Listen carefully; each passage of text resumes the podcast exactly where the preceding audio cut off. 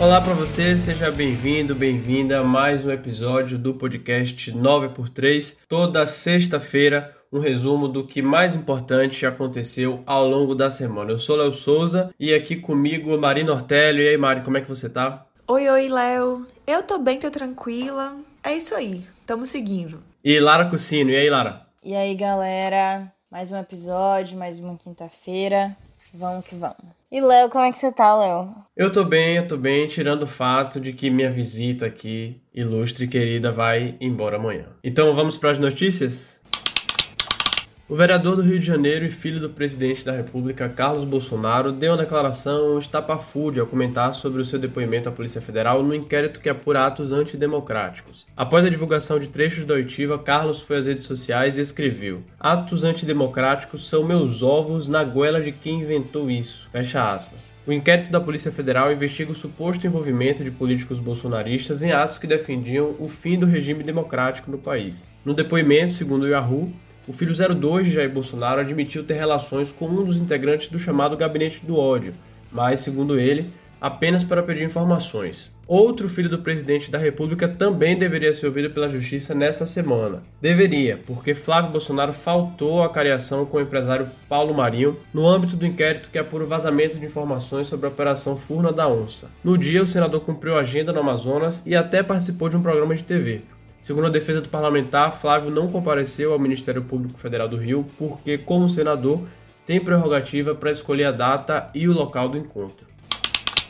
Após 35 dias, a greve dos Correios acabou na terça, depois do Tribunal Superior do Trabalho aprovar um dia antes um reajuste de 2,6% para funcionários da empresa pública. Apesar do retorno, a Federação Nacional dos Trabalhadores em Empresas de Correios e Telégrafos e similares afirma que a decisão do TST não contempla a categoria e que irá recorrer. A maioria do tribunal decidiu que a greve não foi abusiva e, por isso, apenas metade dos dias de greve será descontada do salário dos empregados. Presidente Jair Bolsonaro participou com um vídeo gravado da edição deste ano, que acontece pela primeira vez em 75 anos de forma remota, da Assembleia Geral da Organização das Nações Unidas. Seu discurso, que focou na pandemia de coronavírus e nas questões ambientais, foi alvo de várias críticas, principalmente porque diversos trechos da fala não condiziam exatamente com a verdade dos fatos. Sobre a pandemia, ele voltou a bater na tecla de que nessa crise de saúde mundial o problema econômico que viria merecia tanta atenção quanto o vírus e criticou mais uma vez a imprensa ao atribuir a ela o que ele chamou de disseminação do pânico sob a recomendação de que todos ficassem em casa. Sobre as questões ambientais que estão bastante em pauta agora, principalmente por causa do incêndio caótico, desastroso e muito triste que se alastrou pelo Pantanal, o presidente defendeu as políticas políticas para a proteção do meio ambiente feitas pelo seu governo e que sua gestão está sendo vítima do que ele chamou de campanha de desinformação sobre a Amazônia e o Pantanal. Eu imagino, Lara, que para quem não conhece o presidente Jair Bolsonaro, né, teve o prazer de conhecer o presidente agora ou de acompanhar mais, já que agora é, o discurso na ONU é, tem o destaque que tem, né? Teve é, aquela impressão que a gente teve anos e anos atrás, né? Cada um de nós tivemos quando a gente conheceu a figura de Jair Bolsonaro, né? Mas para gente que já está acostumado com essa figura, com o presidente, com o governo Bolsonaro, com as declarações é, que ele costuma dar, eu acho que acaba que não é tão chocante para a gente. Né? O presidente não, não surpreende para quem é, acompanha a trajetória dele à frente do governo, os discursos dele, e ele mais uma vez encampou os discursos chavões dele, que é, são facilmente desmentidos, né, com alguma apuração. E você já citou alguns, mas para lembrar de alguns outros pontos da, da fala de, de Bolsonaro, em determinado momento ele defendeu a liberdade religiosa, falando que existe é, uma cristofobia, que seria uma fobia ao cristianismo. Faço um apelo a toda a comunidade internacional pela liberdade religiosa e pelo combate à cristofobia. Sobre esse ponto que você falou, ele, ele também é, mencionou a questão da divisão, suposta divisão né, entre combater o vírus e em detrimento da economia. E que aí, é, na avaliação dele as, orienta as orientações para as pessoas ficarem em casa na pandemia quase levaram o país ao caos social. Mas foi mais nessa questão, como você falou, Lara, essa questão ambiental que ele escorregou mais. Escorregou não, porque a gente sabe que inclusive é um discurso gravado né, mas repetiu informações que não condizem com a realidade. Ele falou que o Brasil é vítima de uma campanha brutal de desinformação sobre a Amazônia e o Pantanal. Primeiro, o incêndio na floresta amazônica. Ele chegou a dizer que a floresta amazônica é úmida e só pega fogo nas bordas, que os responsáveis pelas queimadas são índios e caboclos. Nossa floresta é úmida e não permite a propagação do fogo em seu interior. Os incêndios acontecem praticamente nos mesmos lugares, no entorno leste da floresta, onde o caboclo e o índio queimam seus roçados em busca de sua sobrevivência em áreas já desmatadas. Primeiro, essa informação de que a floresta amazônica é úmida, e aí logo depois do discurso a gente já vê algumas matérias, agências de checagem desmentindo prontamente essa informação. De fato, a floresta amazônica é, tem esse perfil úmido, mas com o tempo isso foi atenuado. Né? Então não, você não pode dizer que não existe incêndio algo do gênero porque a floresta amazônica é úmida. Ele diz também, como eu disse aí, que os responsáveis pelas queimadas são índios e caboclos. É, de acordo com o Instituto de Pesquisa Ambiental da Amazônia, apenas 7% das queimadas no ano passado ocorreram em terras indígenas. Então, isso também é, não condiz com a verdade. Quando ele se referiu ao incêndio no Pantanal, ele usou o termo na ordem de acidente, como se fosse um acidente, né?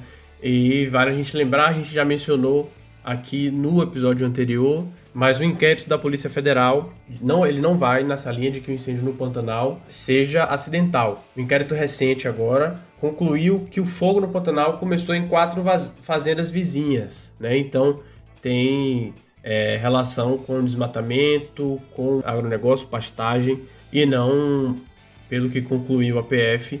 Como disse o presidente Jair Bolsonaro, tem é, origem acidental. Essas foram algumas das falácias do presidente lá no discurso da ONU. Então, vale a gente contextualizar, né, onde foi que o presidente disse tudo isso. É, ele disse isso na Assembleia Geral da ONU, no ano em que a ONU completa 75 anos. E o papel né, da Assembleia Geral, enfim, não é apenas como Bolsonaro fez, assim como Trump também, se defender, defender é, da visão ruim que ele tem no exterior e também no próprio país, né?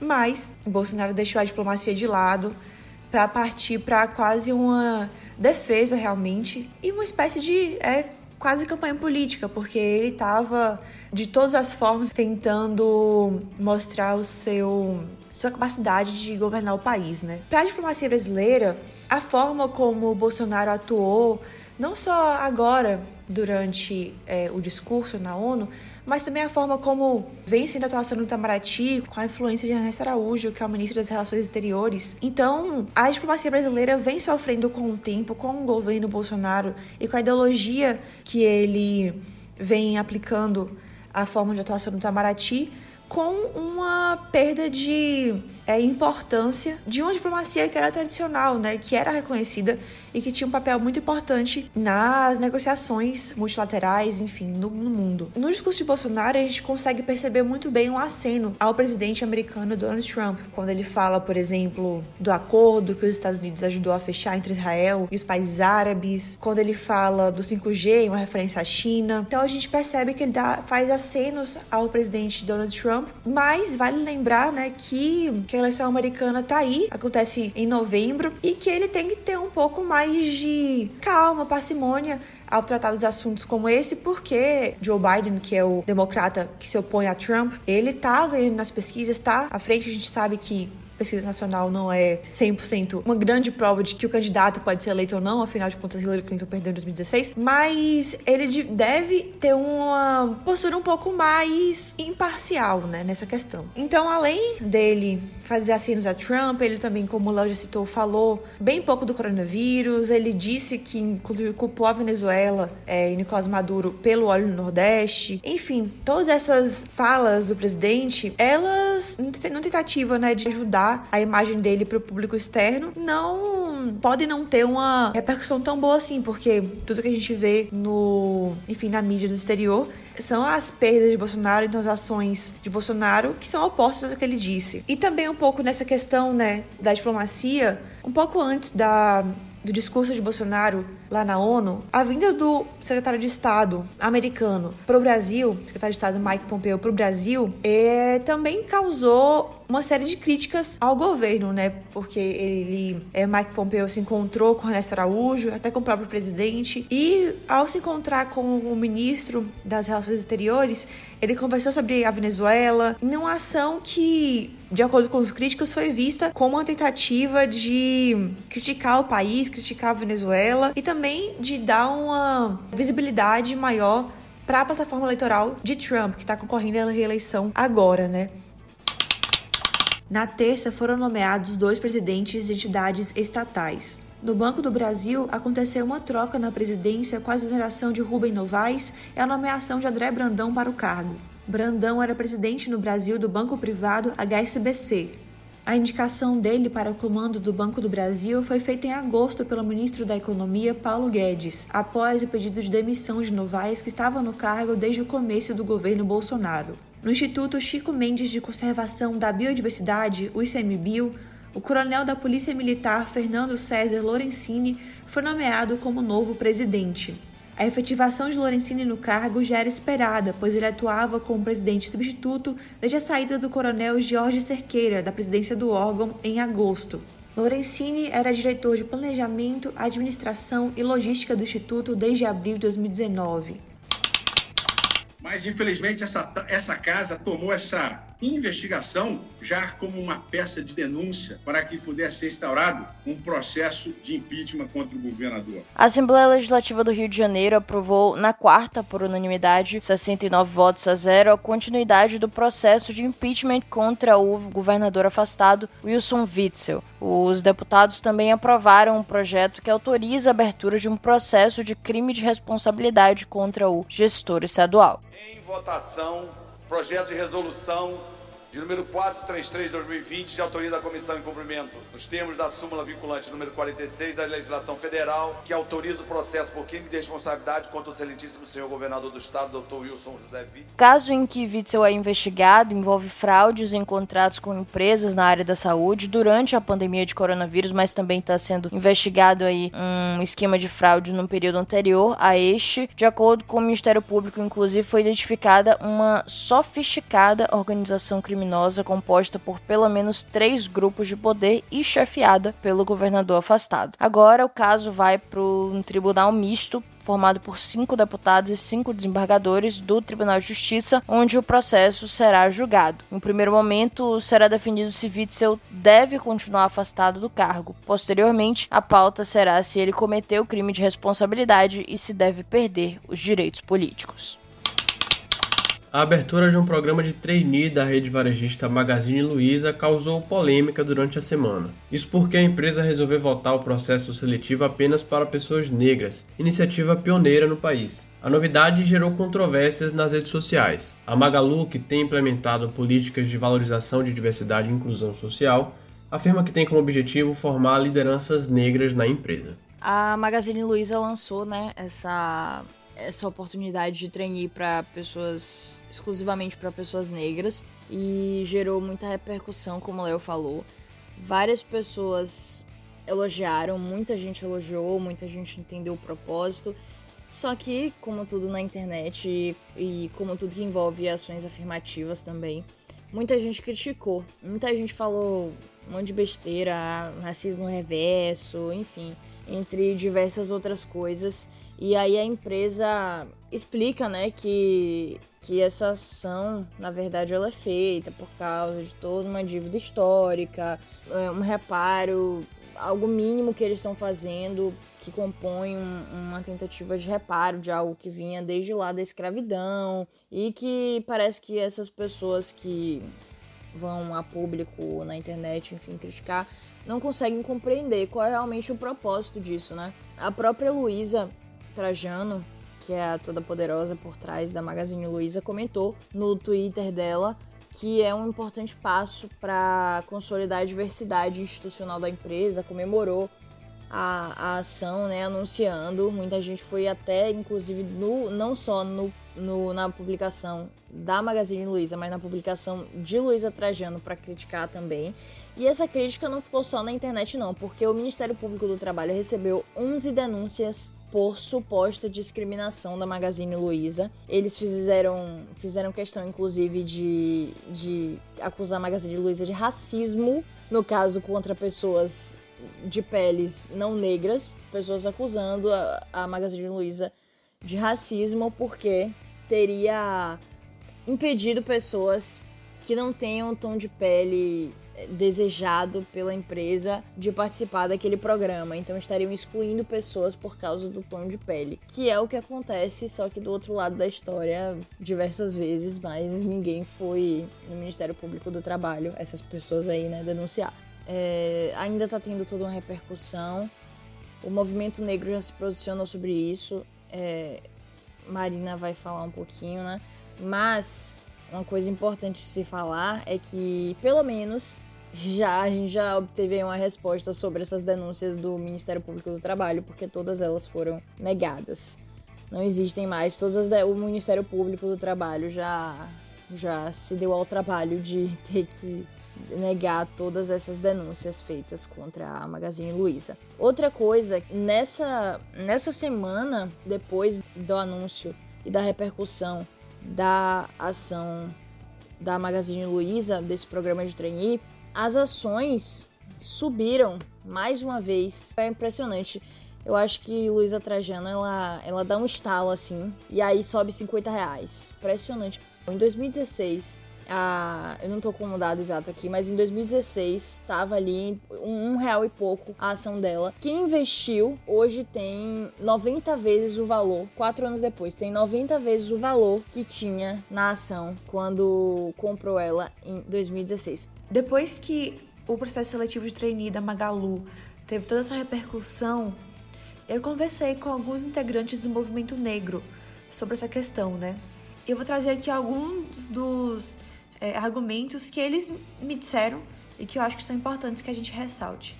É, o primeiro deles é que se a gente for parar para observar, né, é, e outros processos seletivos em que não existe essa exclusividade, a gente vê que, pelas fotos mesmo, que a maioria das pessoas que estão lá são brancos. E não é porque existe cota para branco, óbvio que não. É porque são pessoas que passam, são os brancos. Isso não é por falta de mérito, não é por falta de conhecimento das pessoas negras, mas realmente pelo racismo estrutural que a gente que existe na sociedade, né? Então, para uma pessoa negra ser aprovada, ela precisa de um currículo muito melhor do que uma pessoa branca.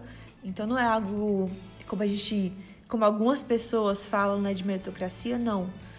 É uma questão muito mais profunda do que isso. E até tem a questão da própria autoestima, né? Assim, eu conversando com representantes do movimento, eles me disseram que às vezes um jovem é, negro que ele tem um desejo de participar desse, desse, dessas seleções, mas não faz porque vendo o resultado, entende quem são as pessoas escolhidas, né? Escolhidas não apenas por terem conhecimento, mas também pela cor da pele. Então, essa questão também da autoestima e da confiança é algo que um processo seletivo exclusivo como esse pode, é, pode fortalecer para os jovens negros. Outra questão também que, conversando com essas pessoas, eles ressaltaram é que ações afirmativas como essas, como essa, não só devem ser feitas como são lei, assim, elas têm que ser feitas legalmente, inclusive. Então, ações como essa da Magazine Luiza, elas são amparadas na Constituição Federal, também no Estatuto da Igualdade Racial e na Convenção Internacional sobre a Eliminação de Todas as Formas de Discriminação Racial, da qual o Brasil é signatário. Isso é um entendimento, inclusive, do próprio MPT, né, do Ministério Público do Trabalho e da Justiça. É, então, essas ações não são algo apenas que tem que acontecer por vontade das empresas, mas também é algo que deve ser incentivado.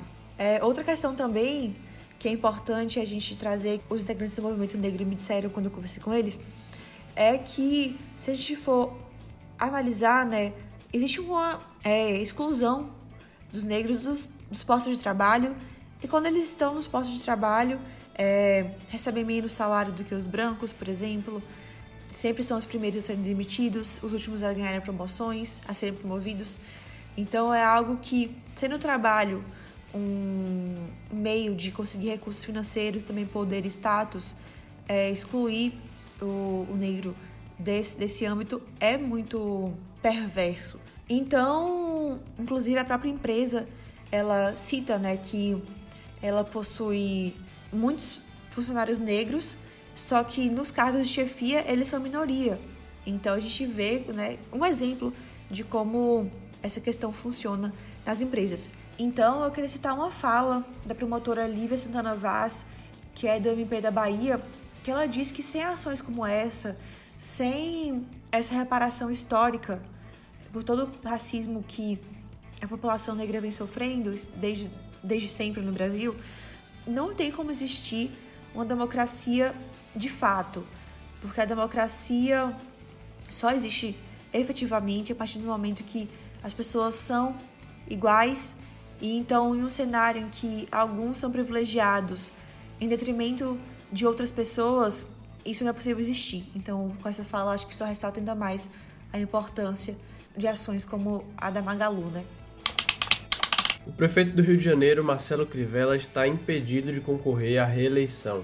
Decisão do Tribunal Regional Eleitoral do Rio, por 7 votos a 0, tornou o político do Republicanos inelegível por seis anos por abuso de poder político e conduta vedada a agente público. A ação que levou à inelegibilidade diz respeito ao evento da Companhia Municipal de Limpeza Urbana, a Conlurb, em que o filho do prefeito, Marcelo Rod Crivella, foi apresentado como pré-candidato a deputado. A defesa de Crivella afirmou que vai recorrer para reverter a decisão. A edição de 2020 do Emmy foi realizada na noite do último domingo. Pela primeira vez na história, a maior premiação da TV americana foi feita virtualmente e com recebimento da estatueta de forma remota em razão da pandemia de coronavírus. I'm here all alone. Of course, we don't have an audience. This isn't a MAGA rally, it's the Emmys. Instead of a live audience, we took a page from baseball tonight and we filled the seats with cardboard cutouts of the nominees. A grande vencedora da noite foi a sitcom Schitt's Creek, que levou sete prêmios, incluindo melhor série de comédia, melhor ator de comédia, melhor atriz de comédia, os coadjuvantes, além de roteiro e direção. And the Emmy goes to Schitt's Creek.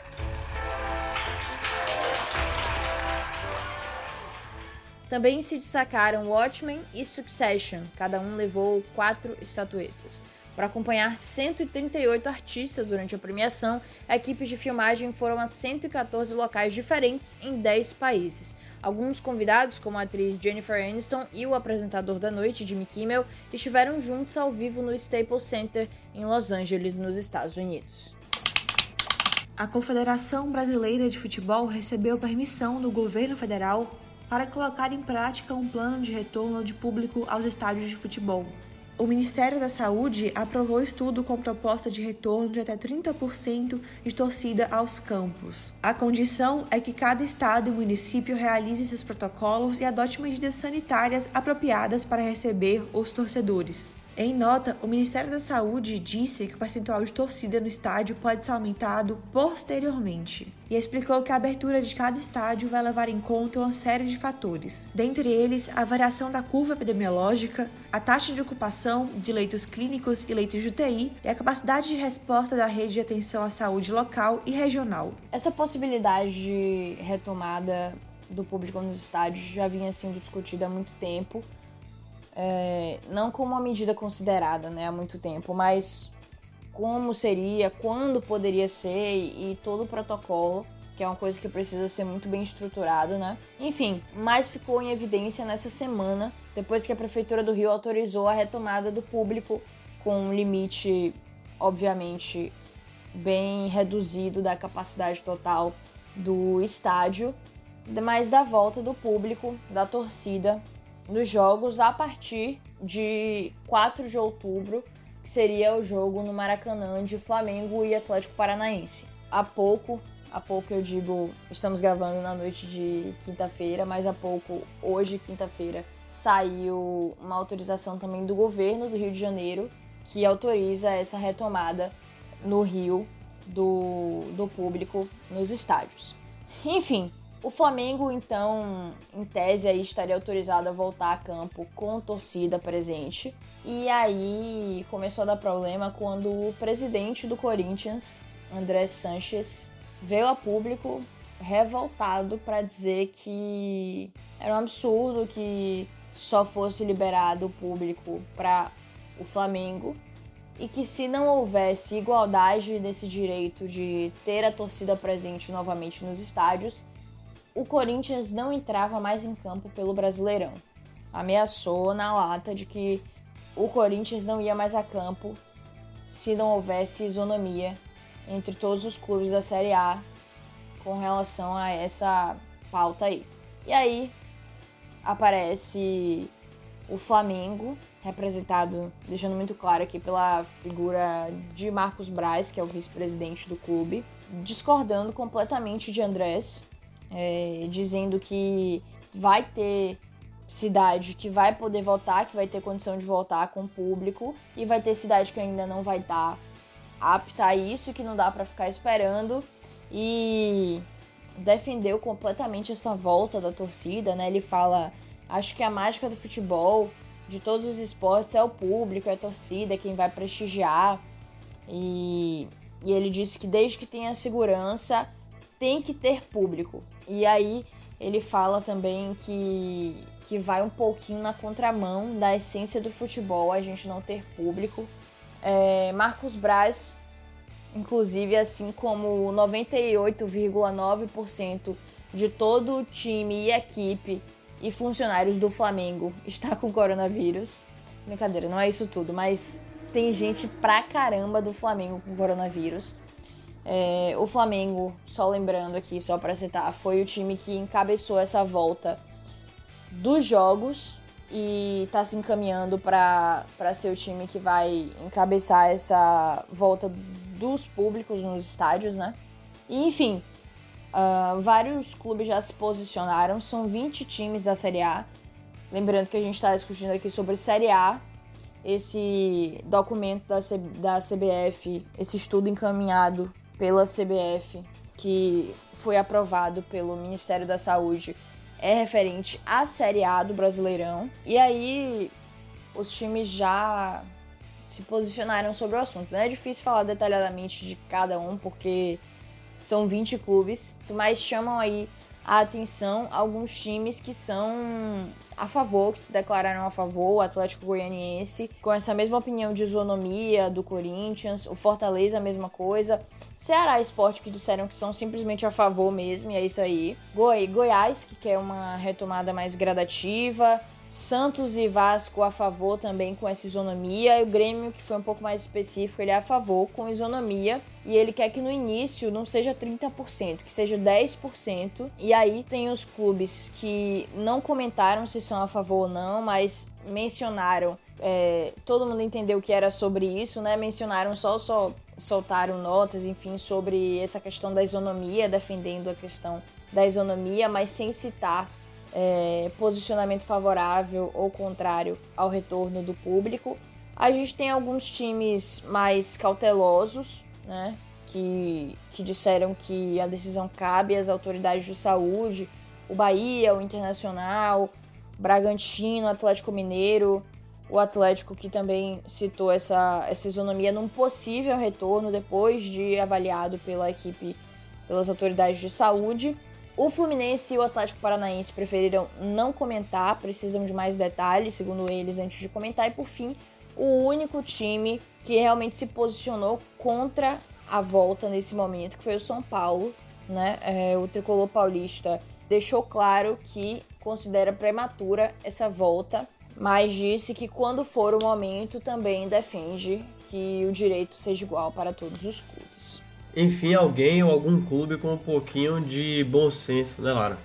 É, a gente sabe que os clubes são os principais interessados é, nisso, né? Sufocados com, com a questão financeira, todo mundo é, com, com os cofres gritando aí e na ânsia, a maioria dos clubes, para ter de novo essa arrecadação.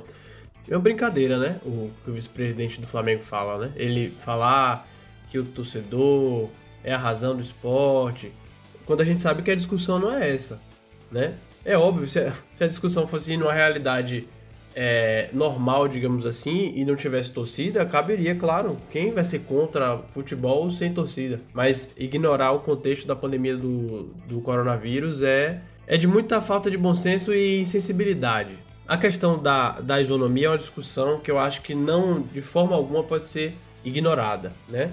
Por enquanto, pelo que a gente já viu, apenas o Rio de Janeiro, que saiu na frente aí, já autorizou o retorno das partidas. É o único estado que, que já tomou essa medida, ao menos é, entre os estados que têm clubes na Série A do Campeonato Brasileiro, né?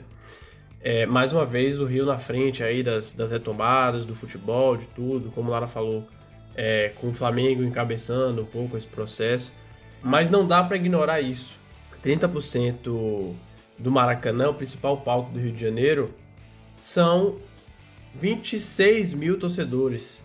É claro que isso dá uma vantagem esportiva para o clube, que quando ele está jogando em casa, ele tem 26 mil torcedores o apoiando. Quando ele vai para fora, o campo é neutro, porque não tem torcida para nenhum dos lados, né?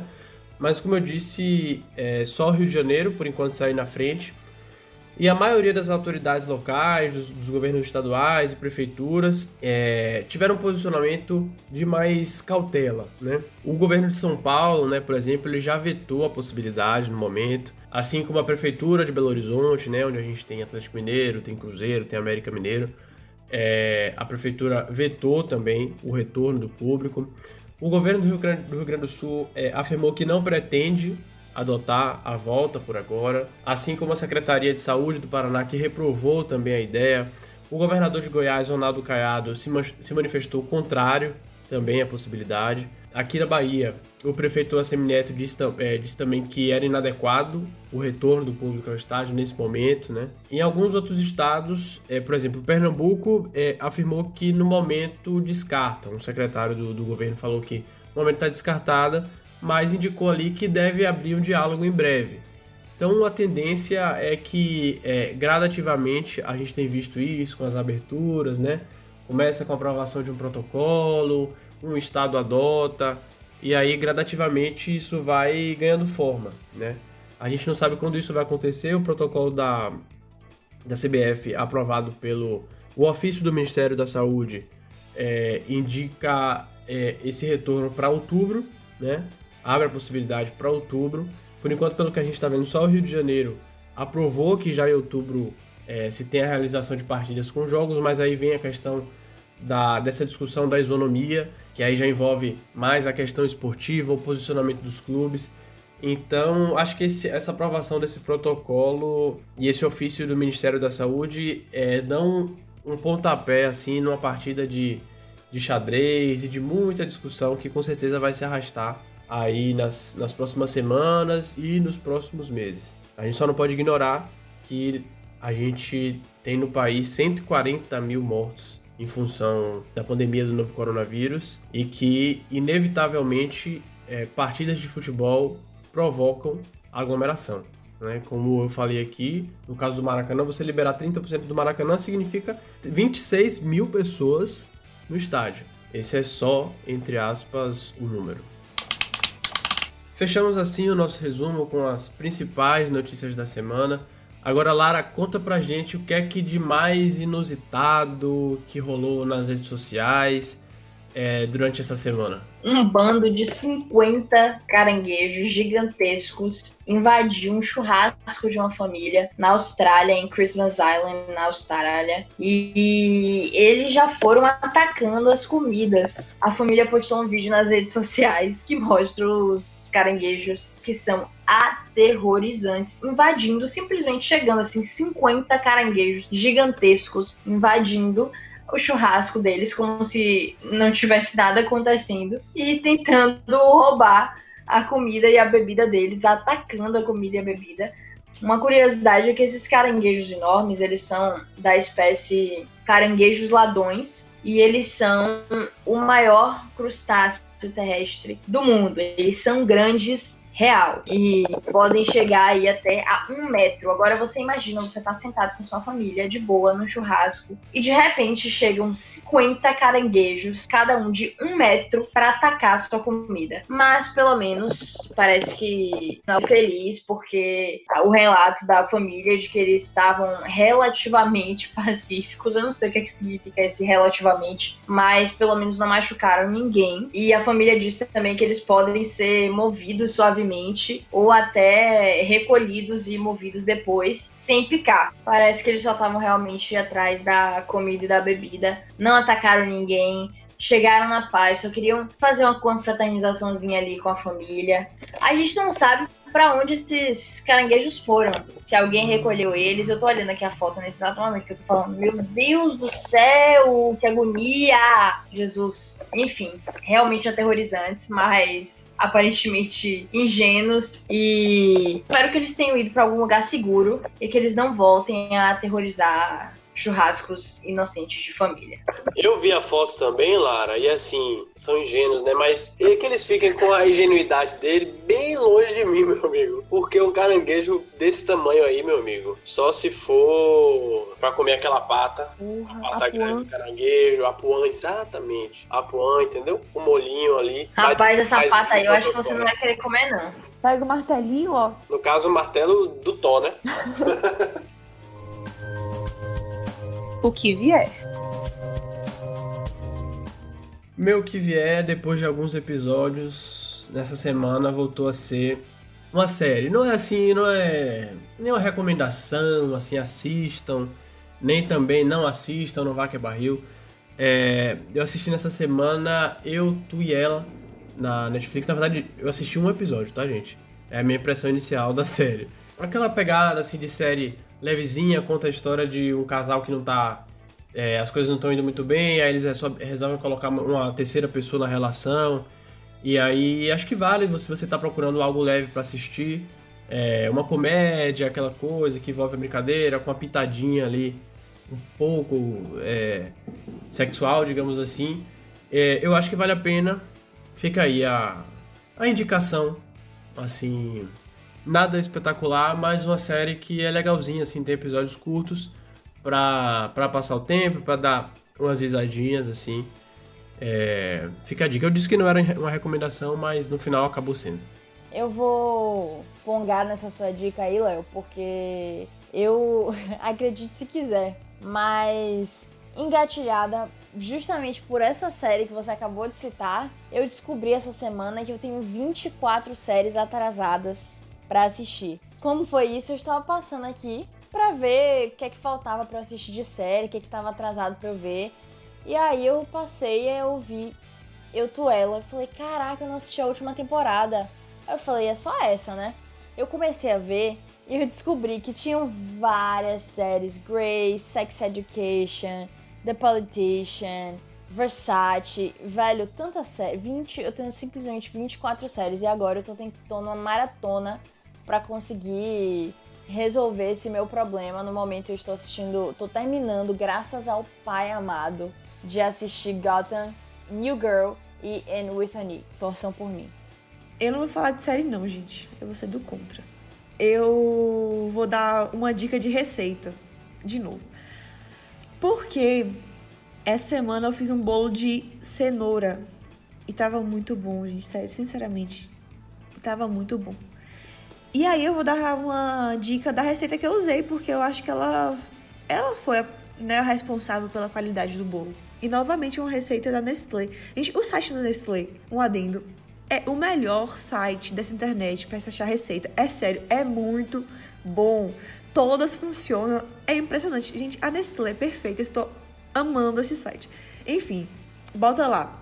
Bolo de cenoura com cobertura de chocolate. Nestlé, você vai achar é muito bom.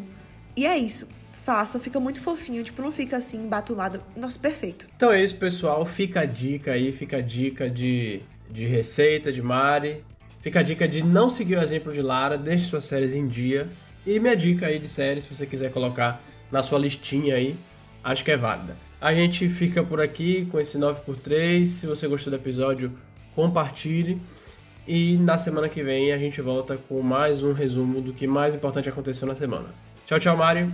Tchau, tchau, Léo. Tchau, todo mundo. Até semana que vem. Tchau, Lara. Tchau, tchau, gente. Até semana que vem.